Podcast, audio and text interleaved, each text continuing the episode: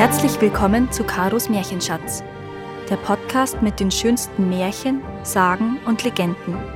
Für Kinder, Erwachsene und alle zwischendrin.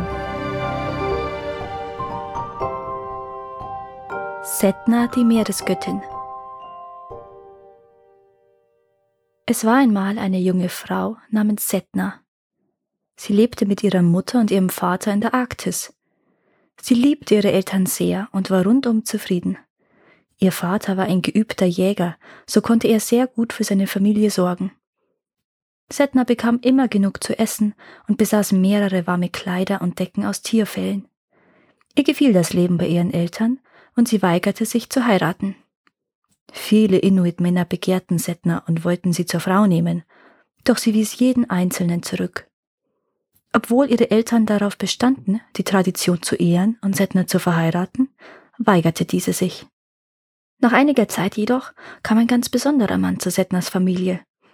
Er versprach, Setna stets gut zu ernähren und mit warmen Fellen zu versorgen, da er ein ausgezeichneter Jäger sei. Und Setna stimmte schließlich einer Hochzeit zu. Nachdem sie geheiratet hatten, brachte der Mann sie zu einer verlassenen Insel, und als sie angekommen waren, zeigte der Mann sein wahres Gesicht. Er war gar kein wirklicher Mensch, sondern ein Vogel, der sich als Mensch verkleidet hatte. Setna war wütend, aber da sie auf der Insel gefangen war, hatte sie keine andere Möglichkeit, als das Beste aus ihrer Situation zu machen. Der Vogelmann war natürlich kein guter Jäger und konnte Setna nicht mit Essen und Fellen versorgen. Er konnte nur Fische fangen, was seine Braut schnell satt hatte. So lebten sie einige Zeit auf der Insel, bis Setnas Vater beschloss, seine Tochter zu besuchen. Als er sah, wie seine Tochter lebte und wie unglücklich sie war, da ihr Mann sie belogen hatte, da brachte er den Vogelmann um. Setna und ihr Vater stiegen in sein Kajak und wollten wieder nach Hause fahren. Doch da bemerkten die Vogelfreunde des getöteten Vogelmannes, was passiert war, und wollten seinen Tod rächen. Sie flogen über das Kajak und flatterten so stark mit ihren Flügeln, dass ein Sturm aufkam. Die Wellen krachten über dem Kajak zusammen und machten es fast unmöglich, das Boot über Wasser zu halten. Setnas Vater fürchtete sich so sehr davor, dass sein Kajak voller Wasser laufen und er in den eisigen Fluten ertrinken könnte, dass er seine Tochter über Bord warf. Er dachte, die Vögel würden nun endlich damit aufhören, ihre Flügel zu schlagen. Doch dem war nicht so. Setna wollte nicht im eisigen Wasser bleiben, Sie klammerte sich mit all ihrer Kraft an den Rand des Kajaks fest. Da bekam ihr Vater solche Angst, dass das Kajak umkippen könnte, dass er sein Jagdmesser nahm und nacheinander Setnas Finger abschnitt. Und da geschah etwas Seltsames. Aus jedem ihrer Finger wurde eine Meereskreatur. Aus ihnen wurden Seehunde, Wale, Fische und Walrösser. Setna sank an den Boden des Meeres und wurde zu einer mächtigen Göttin. Der Meeresgrund ist nun ihr Zuhause. Falls du sie einmal gesehen hast, dann weißt du, dass ihr Oberkörper der einer Frau ist und sie anstatt Beine einen Fischschwanz besitzt.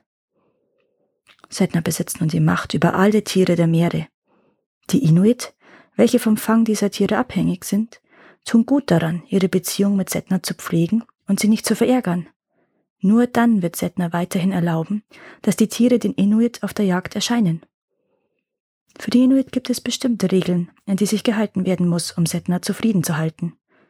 Eine Regel zum Beispiel besagt, dass ein Seehund, der getötet wird, noch einen Schluck Süßwasser erhalten soll, auf gar keinen Fall Salzwasser.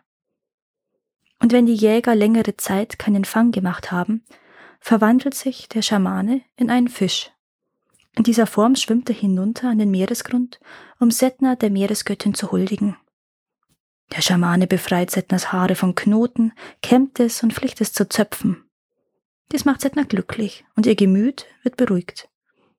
Vielleicht bereitet es ihr so viel Freude, wenn jemand anders ihre Haare kämmt, weil sie einst ihre Finger verloren hat. Und wenn Setna wohlgesonnen ist, dann erlaubt sie den Meerestieren, sich wieder den Jägern zu zeigen. Danke, dass ihr auch dieses Mal zugehört habt. Es würde mir sehr helfen, wenn ihr diesen Podcast abonniert und wenn er euch gefällt, mit euren Freunden und eurer Familie teilt. Habt ihr Vorschläge oder Wünsche für weitere Geschichten? Dann schreibt mir. Meine Kontaktdaten findet ihr in den Show Notes. Bis zum nächsten Mal.